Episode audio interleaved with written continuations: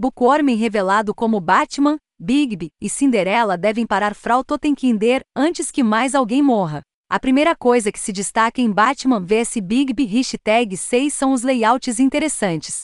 As primeiras páginas apresentam Batman e Bigby em um telhado, e há detalhes nos painéis externos que mostram outros aspectos da ação que está acontecendo. É bem executado e fornece uma abordagem envolvente para a narrativa. Algumas páginas mais adiante na edição, há uma página que utiliza vários painéis menores. Há mais páginas com formatos de painel e layouts de página interessantes que variam a narrativa. É um excelente exemplo de como um artista utiliza esses elementos de forma criativa. Na última edição, tivemos a surpresa de que Bookworm não era realmente Bookworm.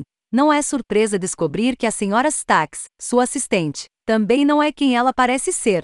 A revelação de que Mr. Stax é realmente Redigted é brilhante que se encaixa maravilhosamente nos parâmetros do conceito de Fables e aquece o coração do major inglês também está perfeitamente de acordo com o conceito de fábulas que, depois de todo o trabalho duro de Bigby e Batman, Cinderela Cindy, dá o golpe de misericórdia para o Bookworm possuído. É difícil apontar o dedo, mas parece que o desfecho está faltando algum detalhe que faria esta série terminar um pouco mais Fable. Y. É difícil dizer o que é, apesar do fato de haver muitos elementos que são marcas registradas de Fables.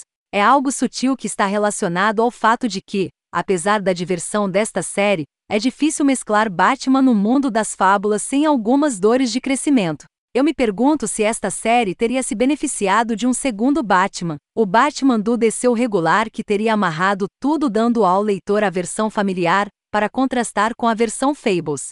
Batman vs Bigby, hashtag 6 termina esta minissérie Fables de forma elegante com algumas histórias muito interessantes da equipe de arte e detalhes que lembram ao leitor porque Fables é uma série tão boa. Isso certamente abre o apetite para o retorno de Fables em maio. Esta tem sido uma série divertida e mostra que há potencial para mais crossovers com os conceitos tradicionais do universo DC.